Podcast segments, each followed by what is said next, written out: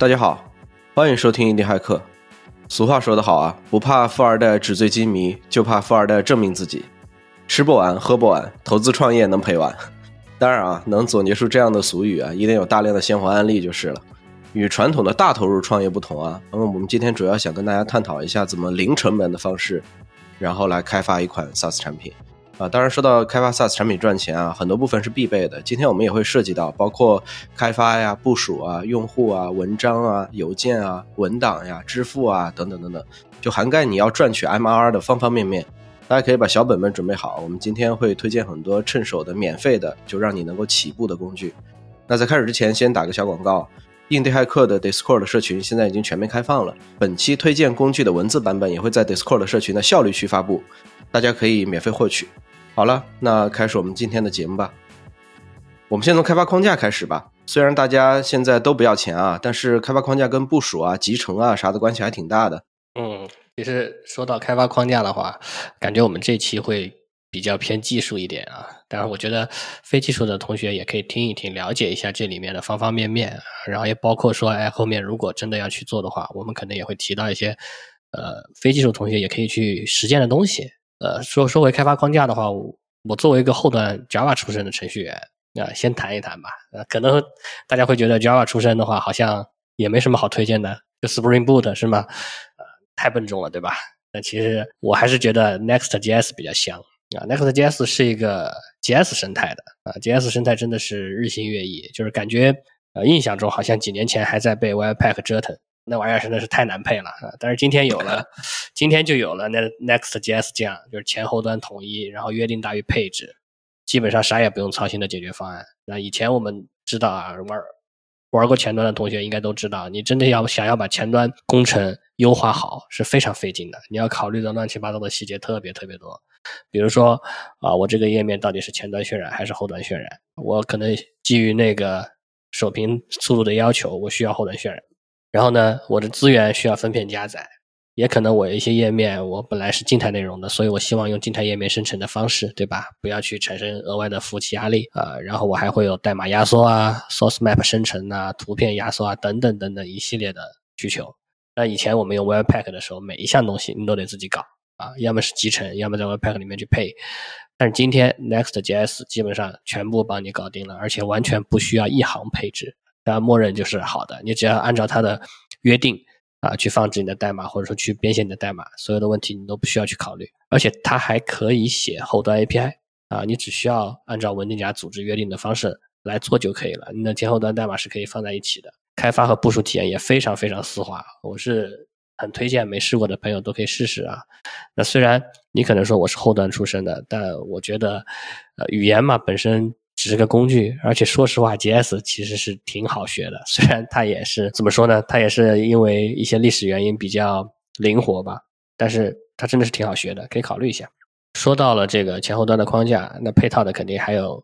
样式嘛。你要去做网站的话，你要把它做好看，那我会比较推荐是 Tailwind 的 CSS。这个很多前端朋友肯定都是知道的啊。那这种只给的 CSS 开发方式，其实效率非常非常高。呃，而且配合上 Next.js 提供的实时号 reload，就挑起界面样式来特别舒爽。那如果没有接触过的同学，也可以去了解一下，因为我们以前往往去写 CSS 写样式的时候，对吧？我们会去给我们每一个元素起个名字啊。你知道，程序员效率的最大敌人就是起名字，对吧？起个名字不知道 起不出来，呃，天天想名字，呃，好像非常语义化，但实际上效率效率其实并不高。然后 Tailwind 的这种反模式的方式，其实他自己也有做了很多解释，但是解释不如实际上手体验。你真正体验一把，你就会发现它的开发效率很高，而且很舒爽啊。另外，Next.js 有一个爹啊，叫 Vercel，然后 Vercel 它其实是可以给 Next.js 开发出来的东西提供托管服务的。当然，除此之外，它还有一系列配套的东西可以帮助你开发啊。比如说，它之前上线了一个 AI SDK。那这个 AI SDK 就可以让你在 Next.js 里面更好的去开发 AI 场景下的 UI 啊，比如说你有一些呃异步的流式的通讯，对吧？然后你希望把这个通讯的结果、聊天的这种方式呈现出来啊，你就可以用这个 SDK 呃，包括它也跟现成的这些 AI 服务已经做了整合啊，不管是像那个 ChatGPT 也好，还是 Cloud 也好，它其实都已经帮你整合好了，就会非常方便啊。所以其实 Next.js 是蛮值得考虑的，它的生态也很丰富，很多东西都跟 Next.js 有良好的集成啊，有针对 Next.js 集成的 SDK。呃，但说到这个地方呢，还想额外说一下的就是，因为还是有很多朋友不会写代码的嘛。那我们去做这个网站的时候，其实也是考可以考虑一些 No Code 的产品。这方面，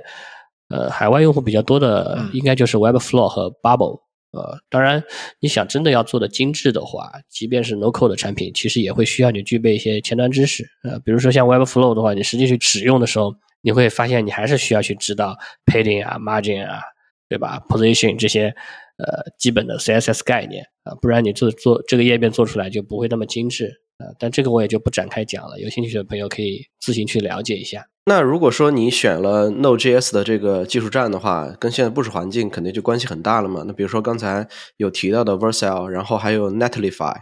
呃，还有一些像 Railway 啊，这些都是在 Jamstack。Jamstack 我解释一下，Jamstack 就是 JavaScript 的 API 还有 Markup，就现在一个比较。呃，Fancy 的一个 Stack，其实这三家竞争还蛮激烈的。当然，Vercel 是 Netjs 的亲爹嘛，就它其实这个里面还是有优势的。我们自己其实现在也在用 Vercel，就它其实还是非常顺滑的。那其实 Vercel 的策略，我觉得真的是很好哈，因为它直接开源了就是 Next.js 这个框架嘛。那其实我们自己也是做过很多平台性质的产品嘛。我们三个人之前可能做了很多底层的 Pass 平台呀，包括低代码开发平台这些。那我们在做平台这种性质的产品的时候，其实我们很容易陷入我们要做一堆的这种功能当中去。所以说，我们其实是今天是非常认可像乌塞尔的这种策略的。你看，他专注这么小的一个场景，他的出发的就是面对前端的整个外部应用这个场景出发。当然，今天逐渐开始扩展到一些有像 AI 的场景，但是其实你看 AI 场景，它看的其实也是一个外部应用的场景。并不是说是 AI 的两大核心，第一个就是训练场景，第二就是推理场景。那这两个场景还是不会在它的整个包含的范围以内的。所以你看它其实聚焦做的事情都是在做整个外部应用嘛，然后还特别的贴合到了自己的整个框架上去了。就它通过 Next.js 这样的一个开源框架，就可以吸收了、吸引到了很多很多的这样的一个开发者。啊，大家在这样的一个技术站上面做了很多的应用过后，就像我们今天自己一回过头来，可能需要去部署应用，那你可能就会很自然的去选择 Vercel 这样的一个平台，你几乎不太可能会去拒绝。何况它提供的那个免费这个版本，其实已经非常非常的慷慨了。我觉得，对对你的免费启动的话。说到 Vercel 呢，其实也想让我想起了我们自己也在做这种类似的托管平台嘛，在曾经很长很长的一段时间内，啊比如那个时候我们去做一个托管平台，那我们的思路可能就是，哎，你可能要支持 Java，支持 Node.js，支持 Go 也好，甚至是 Rust 等，几乎是全语言的考虑，那可能与框架没有任何的关系，你更多的是从一个通用场景出发。你搞定了整个应用开发，那可能应用开发依赖的中间件，你还得帮他去搞定。但是 Vercel 它不太去考虑这件事情，那数据库也是同理的。对我们可能都要去把这些整个全站的事情给做完。但是 Vercel 的整个策略就很简单，专注到外部应用。当然，今天 Vercel 已经开始发现，我去做外部应用，那数据库这个环节、存储这个环节其实是至关重要的嘛。那它现在也开始向这个方向去延伸。就这个路径，它肯定是一个特别好的路径。就你的出发点先聚焦在哪儿，把哪儿做的特别的有亮点，然后再去往后面去扩展，说这是一个好的策略。这和我们之前是非常非常不一样的。对，就在国内，其实我今天很难看到一个就是像 Vercel 这样的平台，就是做这种同类的产品，其实真的很难找得到这样一件事情。对，嗯，因为 Vercel 现在。我觉得他们就占了一个很大的优势，就是 Next.js 现在在呃整个 Web 的生态里边，它占了一个很重要的一个生态位。就大家现在几乎做 Node.js 的这个框架就有两种选择嘛，要不然你去用 Express 就那一套，然后去做后端 Node.js 开发；然后要不然的话，你就是去用 Next.js 就做到前后端统一。当然，Next.js 它整个的开发体验就非常顺滑。然后还有一个就是它自己能够很快速的去部署嘛。你刚才也提到说，它其实也有数据库，它现在正在做 Postgres 的数据库。啊，那其实其实现在业界也有很多，你想一下，大概两三年前，包括国内，包括国外，整个数据库创业的大潮也很多嘛，对吧？就是大家其实很多人也在做数据库，做那种呃分布式的数据库，顶层可能都是用 MySQL 或者用 PG，然后来做的 SQL 解析啊，能够支持同步这些东西。但我是现在都没想到，现在做数据库都有免费产品了。我最近也是看到有一些 Serverless 的一些数据库的免费产品。我感觉我们不用，感觉都有点对不起开发者了。反正我们去做一个 SaaS 产品的话，首先刚才我们聊了嘛，你说外部的整个开发框架这个东西选定了，第二个肯定要选的事情就是数据库了，这是一个天然逃不掉的环节。对，然后其实我也没想到哈，像 PlanetScale 这样一个平台，它其实是一个 MySQL 的一个 Serverless 平台啊。其实数据库这种产品真的能把免费做到这样的一个程度，其实确实是我也没想得到的。然后我还同比去看了一下其他家的那些，甚至是做分布式数据库的 serverless 的一个产品，反正在免费这个环节都是不能用的。然后我也去看了像 AWS 上的 RDS 的给用户送的免费的那个额度，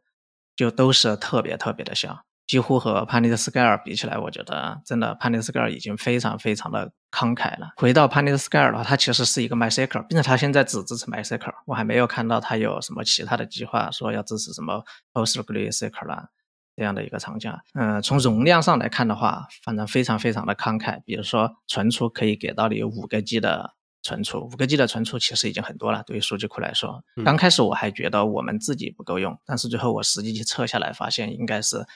足够用的，那比如像读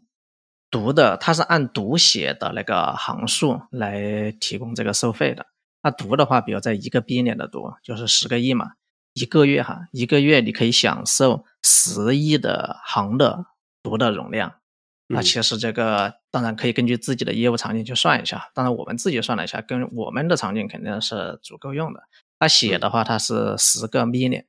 就是一千万嘛。一千万行的写，对，但读的话，它那个行不是说是你不是 return 的的行哈，不是返回给你的多少行，做了很多的全全标扫描，那你可能你的毒就消耗的很快了，对，所以说，但是呢，我觉得一个 B 脸还是挺多挺多的，而且毒的这块其实你可以做缓存嘛，就你你不一定一定会击中数据库的，对，嗯，是的，是的，我觉得很多时候对自己可以加一些缓存呢。反正毒肯定是比血要多嘛，对大多数做 Web Web 应用的来说的话，读的场景肯定是更多的。对，其实核心就是性能场景。对我觉得每个人性能这个东西，我们在这里也不太好去过分的去评价，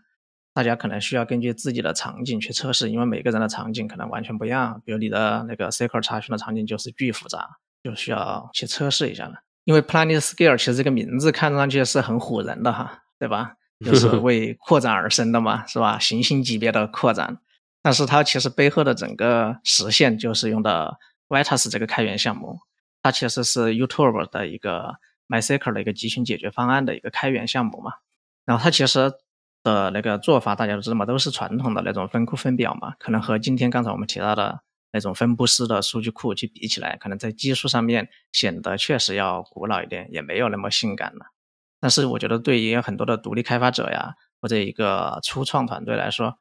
这个东西其实根本都不重要。你只要关心它就是一个可用的、好用的、足够免费的一个 MySQL，能够帮助你起步就已经足够了，对吧？那 PlanetScale 的产品体验哈，再说一下，我觉得产品体验真的是非常非常棒。因为我自己哈，就是刚刚才提到自己前曾经也在做这种就是 Pass 一类的平台嘛，也涉及到数据库的整个开箱即用的这样的一个环节。但是我觉得和 p a n i 这个比起来，真的这个体验已经太好太好了。就你整个流程，从你去注册他们的一个账号上去开通一个数据库的实例，然后再拿到账号密码，自己嗯通过一个 MySQL 客户端连上去，整个过程我觉得在十分钟内肯定非常顺滑，你几乎不太会遇到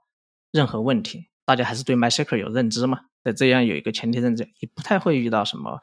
问题的存在，所以体验是非常非常好的。然后在它的后台里面，也能够做一些常规性的管理，对吧？能够做一些 insight 呀这样的一些，能够看到一些统计数据。但是呢，我觉得 PlanetScale 它今天不支持 PostgreSQL，我觉得确实可能会少掉很多很多的用户。因为最近二二三年的整个数据库的调查结果其实已经也出来嘛，那个 Stack Overflow 他们每年都会做这样的一个调查。那今年的这个整个调查从各项指标上来看，有 PostgreSQL 都已经成为第一名了。对，其实我们都知道，在海外的整个市场里面，PostgreSQL 其实它本身就是要比 MySQL 要更受欢迎很多很多。在今天，我觉得这可能是 PlanetScale 也不知道它未来的计划是怎么样。但是我觉得，反正今天对于我们初创啊、独立开发者来说，也不是一个特别需要关心的话题。对，嗯，用就完事儿了，对吧？对，我觉得主要 PG 的这个产品，它本身就是一个多模态的产品，因为基于 PG 之上，有很多人做了一些。呃，比如说时序数据库啊，有很多人做了一些，就是有地理信息的，就是它可以装很多很多插件，所以说它本身在对于独立开发者来讲的话，他自己就用一个 PG，可能就完成他以前要装好几个产品的东西了。嗯，是的，就确实这个东西对于独立开发者来讲的话是比较好用的，就是对于小团队来讲都是比较适用的。那这里边就有一个问题，就是如果你用的是一个 SaaS 化产品，它能不能给你装这个插件，或者说它能怎么提供这些插件的能力给你？我觉得这个是需要讨论，这是个问题。对，对，其实说到 PostgreSQL 的话，其实可以提一下 Supabase 啊，就是 Supabase 大家知道它是 Google 的 Firebase 的开源替代方案嘛。那刚刚其实 Settle 提到的这个说它能不能装插件，说实话我也没研究，因为 Supabase 其实是一系列的东西，对吧？它里面的 Database 部分其实就是基于那个 PostgreSQL 的，然后呢，它和 Firebase 一样，其实能够提供这种实时数据变化监听的能力啊，你可以在前端直接监听到这个数据变化。那这种开源方案本身提供的这种托管服务，它的 Free Plan 往往就会比较慷慨一点，呃，因为它可能想在第一阶段就是说吸引你来使用它的托管，而不是选择自建。如果我的 Free Plan 一开始就比较小的话，呃，一眼看过去就不太够用，那可能这个人就会选择直接用开源方案自建了嘛。嗯啊，那可能 Planet Scale 也是会有类似的这种想法，所以它的这个 Free Plan 就会比较慷慨。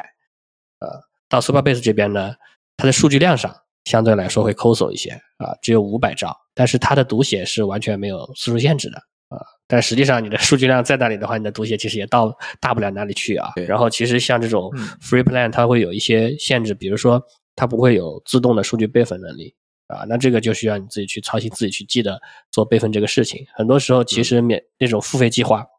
是在这些地方帮助你，对吧？比如说自动的数据备份啊，可能还有自动的什么冷热切换啊之类的，它会有这种东西来帮助你啊，让你的这个商业服务做得更好。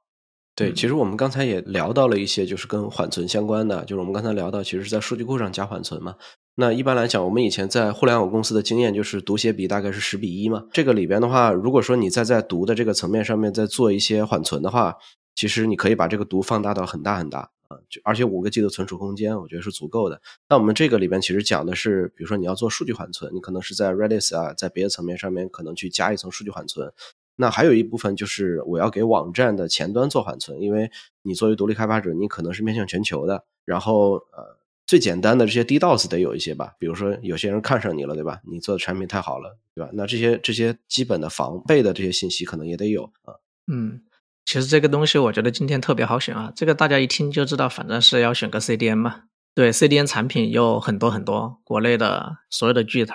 专业的 CDN 服务商，海外的什么 Cloudflare，还有什么 Akamai 等等等等，其实超级多的 CDN 服务商。今天先说结论哈，我觉得。反正从免费的起步一个 SaaS 创业的这个角度来说，Cloudflare 就是很好的选择。不光是我们在这儿推荐，其实我在网上看了一下，很多人都在推荐。如果你的产品是出海，要在国外，然后 CDN 的刚开始要想选择免费的 CDN 服务商的话，Cloudflare 几乎成为了今天的第一选择。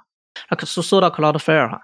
我可能还算是比较熟悉吧，因为毕竟它主要是做 CDN 和安全这两两个产品出身的嘛。当然了，他们今天的产品线其实也不止 CDN 和安全了，因为大家其实都知道 CDN 这个东西是卖流量的嘛，不是一个特别有想象力的生意嘛，所以他们肯定也要去扩展到云计算的其他的一些产品的领域。然后我曾经因为在阿里云做过 CDN，所以说对他们有过一些研究哈。就像 Cloudflare，它总是有很多的一些新闻，比如最近比较火的新闻就是，哎，他们总是想用 Rust 去开发。一个产品叫 Pingala，是吧？当然这是一个技术产品，要去替代掉他们现在用的主流的 NGX 嘛。嗯，那今天 NGX 可能也是很多 CDN 厂商使用的代理服务。说到 Cloudflare 想替换 NGX 这事儿，我认为它可能不只是一个技术层面的考虑哈。啊，毕竟 NGX 嘛被 F 收购了嘛，那整个今天 NGX 的开放性其实是变得越来越不好了，整个开源的生态也变得没有以前那么好了。那再加上 F 五本身又是 Cloudflare 的竞争对手，都是做安全啊、网络这种相关的。因为传统的 CDN 和 Web 安全呢，这些都是互联网的标配嘛。就像刚才赛头提到的，那我们去做一个 SaaS 应用，那几乎这个就成为我们今天的标配了。但是呢，做 CDN 这一块确实没有什么想象力。比拼的是什么东西呢？比拼的就是每一家谁的节点多。说实话，有你的节点覆盖的国家多，覆盖的地区多，覆盖的城市多，那你的带宽又很足，在每个城市的节点带宽很大，那就是用户体验很好嘛。对，其实都在比拼这件事情，比拼谁手上的资源更丰富。但这里也不是说在诋毁做 CDN 的团队就完全没有一些技术挑战，那也不是这样。那你可能那个团队里面也有很多人会去优化整个的，核心都是在优化整个网络嘛。那有很多的人就在优化 Linux 内核的整个协议站，对，都在做很多很多这种事情，又在优化自己怎么更好的、精准的去调度用户的流量。对，所以它还是有一些技术的。只是说，这里面除了技术以外，拼资源这件事情是肯定少不了的。你去看每个 CDN 厂商的那个官网，几乎它都会列举出他们有多少节点，有多少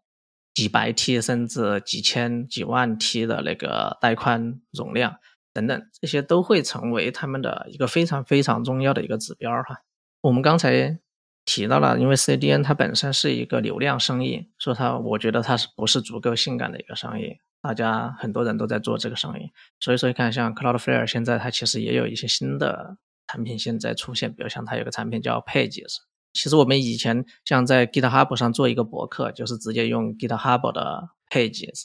就可以直接建一个静态站点，但是现在 GitHub 上你去建一个仓库过后。也可以快速的把它发布在 Cloudflare 的 Pages 上面，所以现在 Cloudflare 它本身也有一个这样的针对静态网站、针对 Web 服务的这样的一个托管的一个平台。它其实这个东西和我们刚才讲到的 Vercel 其实是非常非常类似的，对，只是说它今天没有那么流行、那么主流吧，对。但是这些卡提到的，他们都是主打的都是一个前端开发，对。那其实 CDN 厂商哈，那其实除了这样的，呃，刚才提到了。因为它有很多的资源嘛，在网络呀、带宽、计算存储，所以说，并且这些资源都是在边缘的嘛。那其实说他们今天还提供了很多，比如像 job 呀、function 的能力。Vercel 他们家其实你去看，他们覆盖的那个城市范围也挺大的，也是讲到了说它覆盖了应该有近百个城市，然后他们也在做一种 function 的能力，叫 edge function。其实这些强调的都是说，它能够把一些短时的 job 啊，那些 function 的逻辑跑在一些比较边缘的这样的一个场景里面。其实这个东西和 CDN 的结合是非常非常，就说主流的一种做法。包括像阿里云啊，它的边缘计算的场景几乎也都是在 CDN 这样的一个形态上去做的。对，嗯，对我这里再补充一个，我们现在呃网站的部署有了，然后呃 CDN 有了，然后数据库也有了。还差一个域名啊，但是域名这个东西白嫖白嫖不来。域名的话你得去买，但域名的话买域名其实有很多个地方。呃，但这里我们刚好提到 Cloudflare 嘛，那我就简单介绍一下 Cloudflare 里边它其实也有一个买域名的一个方案，但是它的这个买域名就主打一个概念，叫做我是一个不赚差价的中间商。嗯，域名商给我多少，然后我就给你多少，因为我不靠这个赚钱。嗯，我其实靠你买了这个域名之后，你把域名托管在我这里赚钱。嗯，所以说，在整个的这个方案上面，其实 Cloudflare 它的整个的那个价格是非常非常合理的。就是你可能同向对比的话，很多时候会比别人的价格要低，可能会低个一两美金，类似这样子。但是你可能会在别的很多个网站里边，你可能会看到有些人在做促销，但 Cloudflare 基本上不做促销。他们做促销可能第一年可能会卖你一美金、两美金，但是你会发现这个可能是个陷阱。因为等它到第三年、第四年续费的时候，它那个价格会比 Cloudflare 会高很多啊，会类似于这样子。当然，如果你觉得说你做的这个网站可能就是开半年、开个一年，你也不会长时间经营，你去那个地方买个一年也不会怎么样。对，但是如果你要做长时间的一个域名的一个生意，或者说你要做一个长时间的一个投入的话，你去 Cloudflare 里边去买的话，它长时间内我觉得它是比较合理的一个价格。就这个是一个整个买域名的，域名这里省不了钱啊，但是域名本身的话，一个 X Y Z 的域名，还有一个点 com 的域名，然后一年也就是五六十人民币啊，七八美金啊，类似这样子，所以整个弄下来还是挺便宜的。呃，我们现在反正网站也有了，然后 CDN 加速也有了，数据库也有了，你得找注册用户，你得营业嘛，对吧？但其实说实话，搞一套 OS 的完整解决方案还挺麻烦的。我觉得这块其实非常麻烦，而且里边涉及到。你 email 怎么去发，怎么激活，然后怎么做用户管理，然后这些东西其实很麻烦，很麻烦。对，其实我们刚刚有提到 Superbase 嘛，它实际上是一系列方案的集合体，对吧？它在这个方案里面就有 OS 的部分。然后呢，刚刚也说嘛，这种开源方案的托管服务的 Free Plan 往往比较慷慨，就体现在 OS 这个部分了。这类 OS 方案其实包括。因为我们说比较麻烦嘛，就包括比如说用户注册啊，然后登录啊，那登录呢也包括不管是邮箱啊、手机啊，还有社交媒体三方登录啊，一系列的东西。然后这背后还有比如说验证邮箱，对吧？验证手机、修改手机、修改邮箱、修改密码，一系列乱七八糟的，还有用户的 profile，其实想想都头大。然后呢，涉及到你要去发邮件，对吧？你要去发短信，嗯，啊，所以全部自己做实际上是非常麻烦的一件事情。然后呢，Superbase 的免费计划，它支持五万的月活用户的登录健全啊，就是这些这些产品，它是它是不是按你的呃存量用户数来给你收钱的？它是按你的月活用户，就是这个月有多少人登录过啊，来给你收钱的。啊，Superbase 的免费计划是五万。那比较起来的话，我们可以看一些别的这个 OS 产品啊，比如说 OS 零，它的免费计划是七千，差的就挺多的，对吧？然后还有一个，比如说 Clerk。Clerk 就是五千，差的十倍啊，那没关系啊。那假如说，哎，你说我其实这个用户后面肯定会很多的，我做好了付钱的打算，那我们也可以比较一下，同样是二十五刀一个月啊，比如说那个 Superbase 它的起步的那个付费的计划是二十五刀，那 Clerk 也是二十五刀，那 Superbase 的起步包含的是十万的月活用户，然后在这十万之上，它是每增加一个月活用户是零点零零三二五。美元啊，就是前小数点后面有两个零啊。Clerk 就比较离谱了啊，它起步仅一千月活用户，就它免费是五千，但是它那个收费计划的起步是一千啊。嗯，然后就是说你掏了二十五美元之后，你可能只有一千的这个额度，然后每增加一个月活用户是零点零二美元啊，小数点后面是一一个零啊，这价格又差了十倍啊，我不是特别理解，就是等于说如果你按五千。月活的免费用完了之后，你迁移到他的那个付费计划，你其实要基本上要掏一百美元一个月。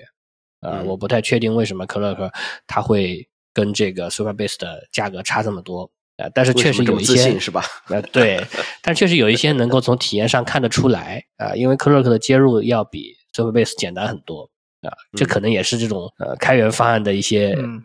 怎么说呢，就是坏习惯吧。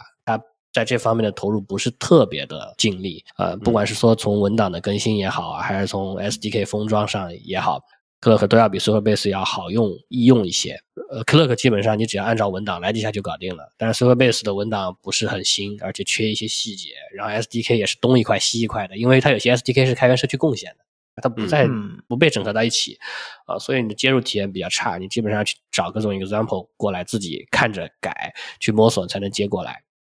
啊，但是 callback 一下，这两个产品都有针对 Next.js 的集成方案啊，也都有针对 Next.js 的这个集成的这个 demo 啊，所以去按照这个 demo 来集成，相对来说还是比较便捷的。而且说句实话，这个免费容量的这个差距太大了，所以导致我不太可能去 选择 Clerk，我还是会选择 Superbase。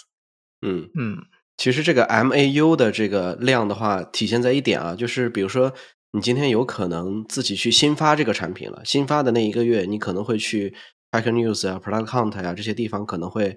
呃直接去发一下你的整个产品。我们说，假如啊，你的这个量假如发爆了是吧？对，假如发爆了五千个可能是不够的，因为你第一个月的 MAU 可能会比较大，但是一般来讲，你这个流量下来之后就没有那么大了。对你能有五千的月活已经很离谱了啊，嗯，但是。呃，你整个假如说你第一个月不够的话，你这个就挺难受的啊。所以说，这个也是一个我们去选择这个方案，我觉得一个比较大的一个点，就是我们也是，假如自己会报的话，那五万肯定比五千的容忍度要高很多嘛。那这个里边其实 Auth 里边，我们刚才有提到说一些发邮件的能力，但是它这个邮件的能力基本上都是针对于你要注册、你要登录。然后你进来之后，给你发一个 welcome 的一个邮件，就类似于到这里就为止了，因为它只做 auth 相关嘛。但其实邮件是我们整个产品里面，我觉得呃非常重要的一环，呃，因为邮件是连接产品跟用户的桥梁嘛。那一般你像 OS 产品，它主要就是做做用户验证的，但其实邮件还有一个很大的作用，就是做 drip marketing campaign，就是什么意思呢？就是呃，比如说我们现在有一个用户有三天没登录了，你想把它重新激活。那其实这个时候你应该检测到说有用户三天没登录了，然后你要给他重新发一个邮件说我们现在有一个新的产品怎么怎么着的。邮件这个东西，说实话，在整个的这个产品的应用体验里边，我觉得是能够跟用户拉近距离的，尤其是外部的产品，就是你面向海外的产品。因为国内的产品现在可能更多都是什么用微信啊、用公众号啊之类的，因为国内没有人看邮件。对，但是在海外产品里边，邮件其实占的比重会比较大。那这个里边我来推荐两个我认为比较好的产品啊。那先推荐量大的，因为量大对于我们来讲意味着说这个东西就是近乎免费嘛。那量大的话，其实我首推的还是亚马逊的 SES。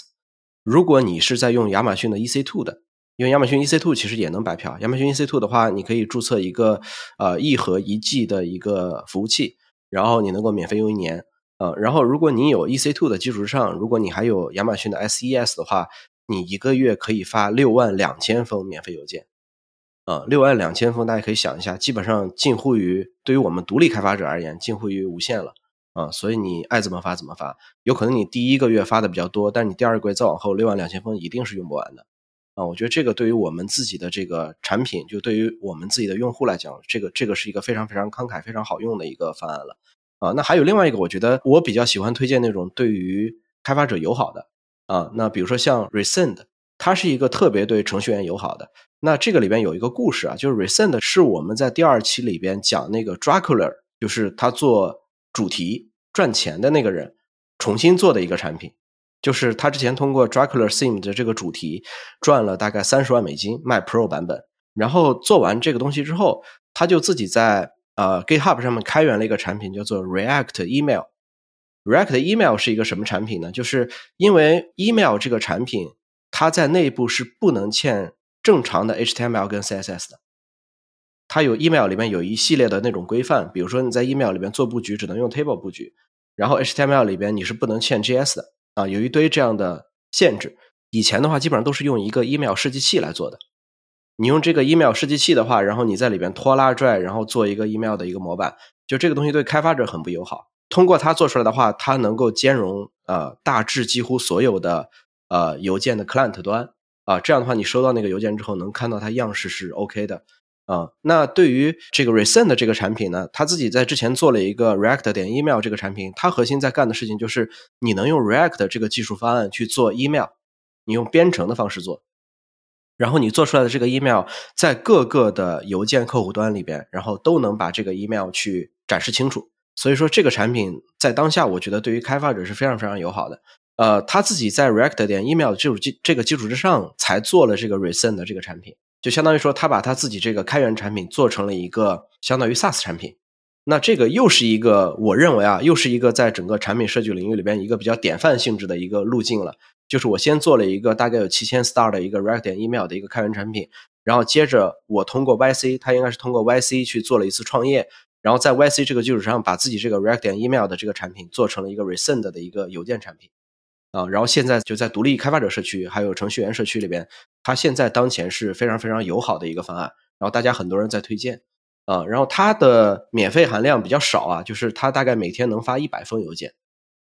嗯，然后它的起步价应该是十几还是二十美金一个月，就整个这个量是比较少的，但是它的整个开发体验比较好。假如你自己是对于整个开发体验比较看重的，然后还有就是你在整个的开发路径里边，你觉得你一两百封邮件可能也够了。那我觉得你可以选择这个，因为对比其他的邮件解决方案，除了亚马逊 SES，其他解决方案基本上也都是一两百封一天，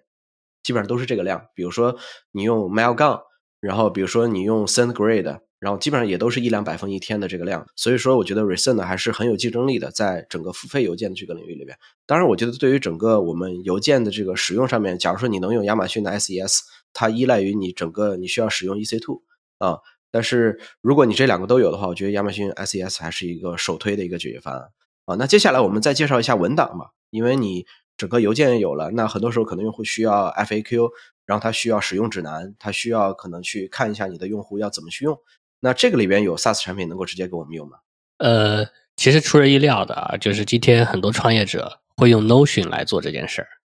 大家会觉得说，哎，我 Notion 不就是我自己记笔记的嘛，写文章的地方嘛？但实际上，Notion 我们知道它可以 share，对不对？它可以 public，它可以呃发到你的公网上。然后呢，实际上你还可以为你自己的这个 workspace 绑一个二级域名。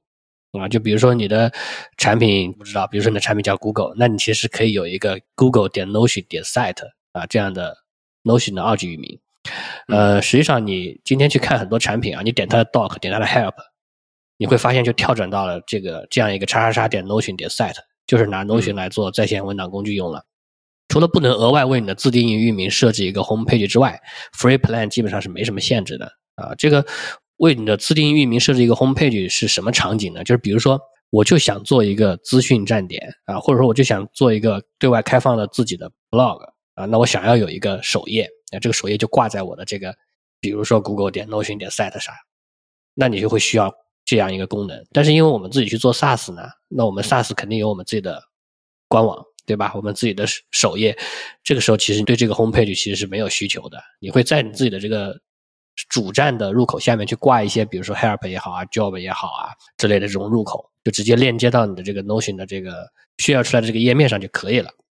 而且我觉得很关键的是，Notion 的写作体验非常好啊，所有人都可以轻松上手。而且很多时候你可能已经在 Notion 里面沉淀了很多内容了。如果是相对比较轻度的这种文档需求的话，其实完全可以考虑 Notion 的。而且我说这个轻度不是说文档的量少，而是说可能假如说你会有一些。诸如可交互式文档这样的需求，那可能 Notion 不是特别合适啊。但是如果你就是要去写一些文字类的，包括里面去嵌入一些图片啊、视频类的，那我觉得 Notion 其实完全够用啊。嗯，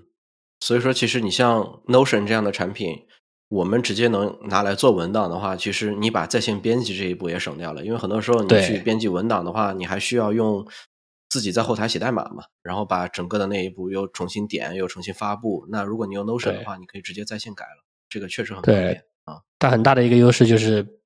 本身就重在这个编辑体验嘛。对，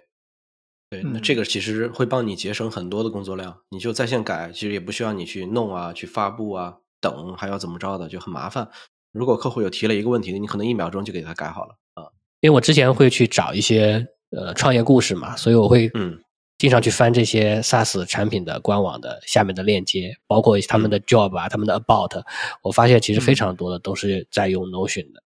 呃，就比如说那个 Gumroad，它下面那个 Job 页面，你点过去就会发现全是 Notion 的链接，互相跳转。啊，它整个这一套东西就全都是挂在 Notion 里面的。嗯。那这个我们现在产品我感觉也差不多了，该就该有的也都有了。就核心现在还缺一个，就是没有主体功能，对吧？但主体功能这个事儿，我们今天也不跟大家去聊主体功能。你到底想做什么？你你可以自己去想。但我觉得还有一个非常非常重要的一个部分啊，就是我们现在还没法收钱。我们也一直在倡导大家的一点，就是做产品的第一步就是先把收钱的这个步骤做好。对，然后其实我也调研了很多收钱的方案，就市面上面大概收钱有这么几种。我们不讨论国内的收钱，因为我们觉得国内做 PLG 现在比较难，我们只讨论出海的收钱。国内当然你支付宝、微信啊，然后银联啊都能收，你爱怎么收怎么收，对吧？但是海外的收钱的话，现在对于中国人而言不是那么友好。海外现在比较好的一些收费方案，比如说像 Stripe，比如说像 PayPal，就这是一种，就是你直接在网页上面去嵌入，然后别人可以直接用 Stripe、用 PayPal 可以直接给你付费的。啊，这是一种，然后还有一种就是，比如说你做 PLG 的 SaaS 软件，他们会跟你匹配度比较高的，像 Lemon Squeeze 还有 Paddle，就是他们都是专门为 SaaS 软件付费的。那比如说你像 Stripe、像 PayPal，可能很多人是电商网站，他也会用啊。但是像 Lemon Squeeze、像 Paddle，因为他自己对于订阅这方面做的比较深啊，所以说很多做 SaaS 软件的人可能会去用 Lemon Squeeze 跟 Paddle 啊。当然，我觉得自己去上架海外。最直接的、最简单的收费方式就是你去做 iOS 跟安卓的 App。你做 App 的话，其实你只要注册了，你 iOS 每年你把那个注册费掏了，然后安卓你要上架呃 Google Play 的话，当然安卓上架国内也是一坨屎啊。但是安卓如果你要上架 Google Play 的话，你该注册的注册了，然后该交钱的交钱了，其实整个的上架的体验还是比较好的，而且他们能帮你把收费的部分代理掉，你只要在你内部把收费这个事情做掉就可以了。那这几种我大概简单介绍一下他们的费率。那比如说 iOS 跟安卓，大家会比较清楚啊。比如说 iOS 的话，你不管怎么着，它都会平收你百分之三十的费用。比如说你一块钱，对，就苹果税，你怎么怎么着，它就是百分之三十啊。然后这样的话，就比如说举个例子啊，我们小宇宙的同学有很多人给我们打赏，对吧？打赏了六块钱，对吧？打赏六块钱之后，一块八就被苹果收走了，对。但假如说你是用安卓打赏的，安卓的话，Google Play 里边的收费的话，大概是百分之十五，在一百万美金以下是百分之十五，一百万美金以上是百分之三十，嗯，所以说在 Google Play 里边打赏付费的话，它的费率就会相对低一些。但他们两个能帮你解决最大的问题，就是你上架之后，它是可能可以给你带来流量的，它可能会给你推荐呀，可能给你干嘛呀？再一个就是你的整个下载流量其实都是被他们代理跟托管的嘛。就这个东西也不用你去掏一个下载费用，对，所以这个方面是我认为比较简单，也是费率最高的一档，就是你可以做这个层面啊，肯定没问题。而且 iOS 跟安卓的软件现在其实也是大家创业的首选嘛，因为很多人会开始做手机 App，而优先于去做一个 Web 网站的一个 SaaS 网站，对吧？就这两个层面上面，其实做手机 App 它的受众会更广一些。对，这是第一个部分，就 iOS 跟安卓。然后第二个部分就是 Lemon Squeeze 跟 Paddle，他们的费率大概是多少呢？大概都是，呃，交易额的百分之五加五十 cent，啊，这个怎么怎么算？就比如说你有一个一百美金的一个交易，比如说你的软件订阅按年付是一百美金，那一百美金的这个订阅的话，它会默认会收你百分之五的费用，就大概五块钱，它会帮你在这个 transaction 费里边会帮你收掉，收掉之后，然后每笔交易里边不管你多少钱，它都会收你五十 cent，这个是技术服务费，啊。然后我看了一下 Paddle，Paddle 的话，它也是百分之五加五十三，就他们两个其实是竞争关系，然后在整个付费的价格上面也是一致的。呃，Lemon Squeeze 跟 Paddle 现在有很多的 SaaS 软件都在使用，然后大家可以去看一下。Lemon Squeeze 跟 Paddle 现在有一个问题啊，就是 Lemon Squeeze 现在个人独立用户比较难申请，你必须得有公司。然后 Paddle 的话，现在也能申请，但是 Lemon Squeeze 跟 Paddle 其实它的验证都比较麻烦。就是首先你必须得有网站，然后其次你得告诉别人说你这个网站是干嘛用的，然后他可能会去审核，审核的话可能会过，可能会不过，就这个里边会有一部分的这个麻烦在。如果你是做 SaaS 软件的，你用他们的话，你回款回来的时候，可能还需要一些东西去帮你把款打回国内。啊，就这个里面有一个中转的一个打款的一个一个步骤。当然，现在国内有很多人在用 P 卡，就是 Pioneer P 的一个先锋卡，啊，就是国内的一个厂商。还有包括就我们以前在杭州有什么乒乓呀，有什么连连配啊，就类似于他们，其实他们都是帮你帮你把款从国外汇到国内的，可能会收取一定的费用。啊，这个是一部分，就是他们是去做 SaaS 软件订阅的，Lemon Squeeze 跟 Paddle。还有一部分就是非常非常通用的，像 Stripe、像 PayPal。Stripe 的话。为什么现在这么多人想要啊？就是 Stripe 是是现在整个的这个呃，就是做支付方案里面费率最低的产品，它的费率大概是二点九加三十森，就是它会收你 transaction fee 是大概二点九，然后还有包括三十森的一个费用，就是每笔交易里边固定收你三十森，然后整个的费率大概是二点九。但 Stripe 有一个很大的问题，就是如果你要使用 Stripe 的话，要不然你去美国注册一家公司。然后，要不然你去呃香港申请一家公司啊，就类似于这样子。但 Stripe 的整体费率是最低的。然后除了 Stripe 之外，还有就是大家可能在海外用的最多的，可能整个人群最广的，像 PayPal。PayPal PayPal 的话，大概是四点四的费率加三十森，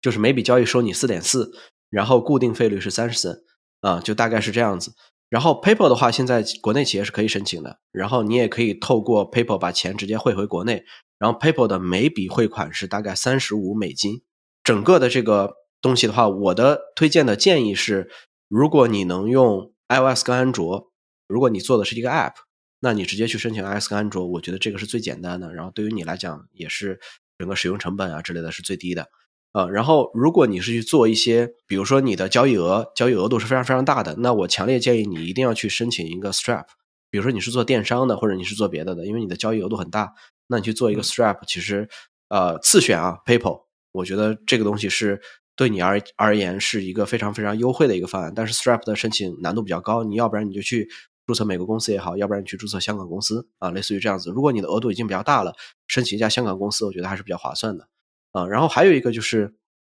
如果你是做 SaaS 软件的，然后你想提升你的开发效率。然后你想把你整个的这个路径做得很短，你不想在收费上面浪费太多时间，那么你去集成包括 Lemon Squeeze，包括 Paddle，那整个的这个路径我觉得是非常非常快的啊，就是它能够帮你解决很多问题。那所有的呃整个的形式还有费率，我大概就介绍到这里。我觉得大家可以根据自己的要求，你是做什么样的独立方案？你是做独立站的，那么我觉得强烈建议你去搞 Stripe。如果你是做 SaaS 软件的，那就做 Lemon Squeeze。如果你是做 SaaS 软件做订阅的，但是你不想折腾。你觉得 iOS、安卓，而且你是做手机的，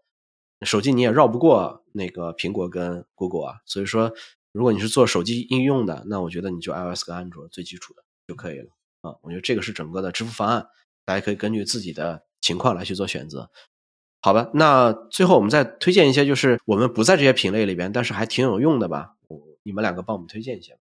其实我们刚刚讲的这些，大部分还是在说我们开发的时候怎么去弄，对吧？那我们其实还会有一些，比如说营销啊、设计啊之类的，或者说宣传之类的需求，其实我们都没有提到，可以稍微给大家讲一讲啊。比如说，呃，Loom，Loom 是一个屏幕录制的一个 SaaS 服务，那我们一般会用它来录一些，比如说演示的视频啊，或者说教学的视频。啊，这个大家也可以去使用一下，其实还蛮多人在用的。然后比如说，呃，Canva，Canva 是一个设计 SaaS 啊，那你可以用 Canva 来做什么呢？比如说做 logo，呃，做海报，呃，做你的这个宣传落地页的那个 banner 啊，都可以拿它来做。包括它也可以用来做宣传视频啊，就是那种广告类的视频。呃，这是 Canva。然后呢？还有比如说，呃，Unicorn Platform，它是个啥？这这种产品其实还蛮多的，因为它相对来说门槛比较低。它是做 Landing Page 的，啊，就有可能说，哎，我我想要去做一个什么生意，那这个生意呢，不是一个特别复杂的东西，它可能更多的执行是在线下，对吧？或者说更多的执行不依赖于，呃，一些特定的功能。那但是我需要有一个 Landing Page，呃，去去宣传，或者说。去收集意向，那你其实完全可以使用这种平台去简单的做一个 landing page，而不需要用上用到上面那一堆乱七八糟的很大一堆东西来做一个完整的 SaaS 网站啊，那你就可以用这种。等你这些东西可能做完了之后，你可能还可以要去要去做一些宣传嘛。那我们一般都会使用 Product Hunt 或者说 India Hackers 去发我们自己的这个宣传的这个软文，对吧？除了这些之外，还有一个东西也可以给大家介绍一下，就是呃有一个新的。SaaS 的，他称自己为一站式 SaaS 的技术站啊，就是为 SaaS 提供一站式技术站的，叫 Autocita。实际上，我们上面提到的很多东西，不管是收钱也好，对吧？还是注册登录也好，还是发 email 也好，它其实一站式的都包含了。它包含了五大块啊，一块是 Billing 啊，就是我收钱，然后我这个账单；然后一块是 CRM 啊，就是我去管理跟踪我的这些呃注册用户；然后 email 啊，我去。发送邮件其实不光是说给你一个发邮件的 API，对吧？它还会，呃，包括说我怎么去发邮件，自动化的发邮件，邮件的这个呃格式啊之类的，其实都是在这个方案里面包含掉了。然后还有比如说 Help Desk 啊，就是我的客服工作台，你可以理解啊，因为你用户进来了，你总需要去去跟他呃做一些 support 嘛，对吧？他可能会有一些咨询啊之类的啊，Help Desk。然后就是，呃，auth 注册登录的部分，它其实一站式的就帮你搞定了，但是相对来说就没有我们刚刚提到的像 Superbase 啊、Planet Scale 这样就特别的慷慨。但是这个是一个比较省心的东西，因为你不需要一个一个的分别去集成啊，你其实集成的是 Autocita，虽然它有五大块啊，但是它们之间互相其实都是已经打通了的，你不需要互相之间把这些。方案再去集成一遍啊，很多时候其实，呃，初创公司的技术人员在干的是什么？就是在集成这些东西，集成，对你把它跟你自己集成，然后再把它跟别人 去集成，你干的都是这个事儿。然后的 C 大其实就是基于这个理念，说你们不要再干这个事儿了，我都已经搞定了，一站式的，你只要集成我就可以了。对，很好，这个，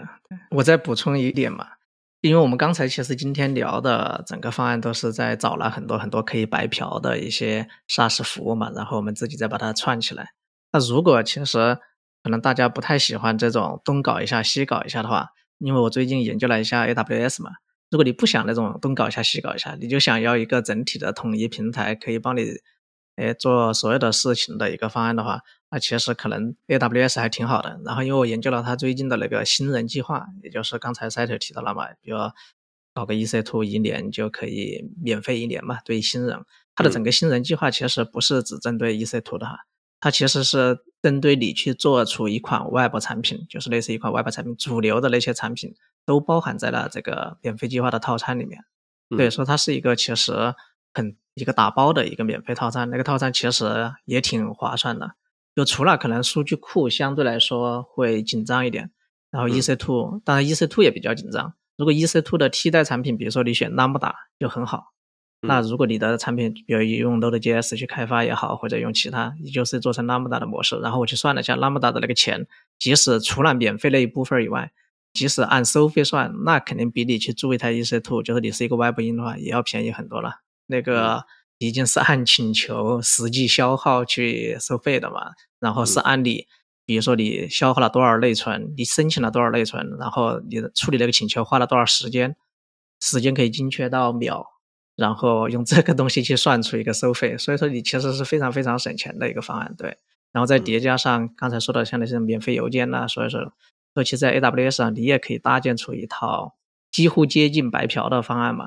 那你在后期可能，如果你觉得你爆了要升级，那在原平台上很多东西的迁移兼容都是非常非常好的，都是可以原地起飞，就很很棒了。对，这也是一种可以考虑的，大家可以调研调研。对，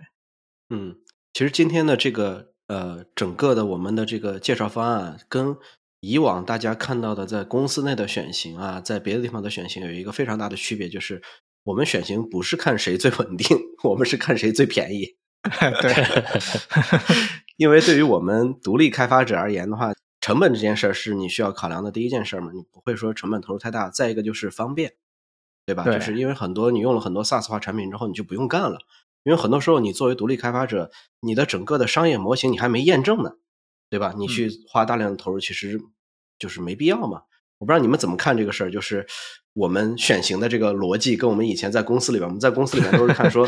说，你看阿里云的这个东西能撑五十个 G 的量，多少个 G 的量，对吧？都是类似于这样子选啊。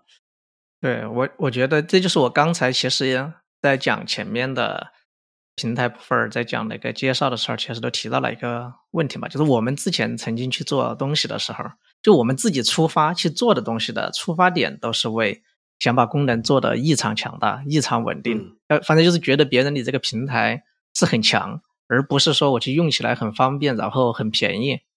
就我们做东西的人全都是这种出发点。就是在国内的话，我们其实不太会说，哎，我这个东西卖的便宜。虽然虽然说我这个东西卖的便宜，但是它只能帮你做某一件事情，那可能大家都不愿意了，那都不愿意选了。嗯，大家要的是一个很强很强的东西，对吧？嗯，我觉得其实对我们来说也不能完全算是选最便宜吧。我觉得应该，嗯，严格来说应该是够用就好，对吧？我们也不用说，哎，这个产品看上去特别的高大上啊，我们就选它。那这个产品呢，虽然它完全不要钱，但是也完全不行，也肯定不是这样，对吧？我觉得我现在呃一直秉持的一个原则就是够用就好，够用是最好的状态。对对，用肯定是要能够用嘛，这个是基本的起步了。是是是，其实我们今天内容挺硬核的，build 一个 SaaS 产品。那我觉得基本上我们就是大家需要的产品，我们基本都给到了。就如果到这一步了，你还亏钱了，那我觉得就说明两件事儿。就一件事儿是你的流量已经比较大了，因为你流量比较大了之后，这些免费产品的额度已经不够你承载了，你得掏钱去买这些流量已经大了之后你要去承载的这些量。这是一步。第二个就是你的付费转化一定是有问题的啊！如果你已经把这些免费流量用完之后，然后你还没赚钱啊，那就证明你的付费转化有问题。如果你没有达到二到五的这个转化区间的话，我觉得你要做的第一件事就是你要竭力的去提升你的转化率啊！我觉得这个事儿是你需要考虑的唯一问题。当然，我们今天虽然目标是零成本起步产品啊，但我觉得如果大家二到五的转化率已经有了之后，我们该回馈这些人呢，还是要回馈，因为他们也是 SaaS 化开发者。对，我觉得他们赚钱也是应该的啊。他们其实给我们提供了这么好的产品嘛，对吧？我们也因为他们去起步了。那如果后续他他们做的产品确实是好的，我们竭力去使用，然后继续用他们，呃，这个也是我们应该去回馈的啊。好的，那本期节目就到这儿吧，感谢大家收听。如果大家还有特别好的开发工具向我们推荐，也可以跟我们在 Discord 社群交流。好的，那大家再见。好，拜拜。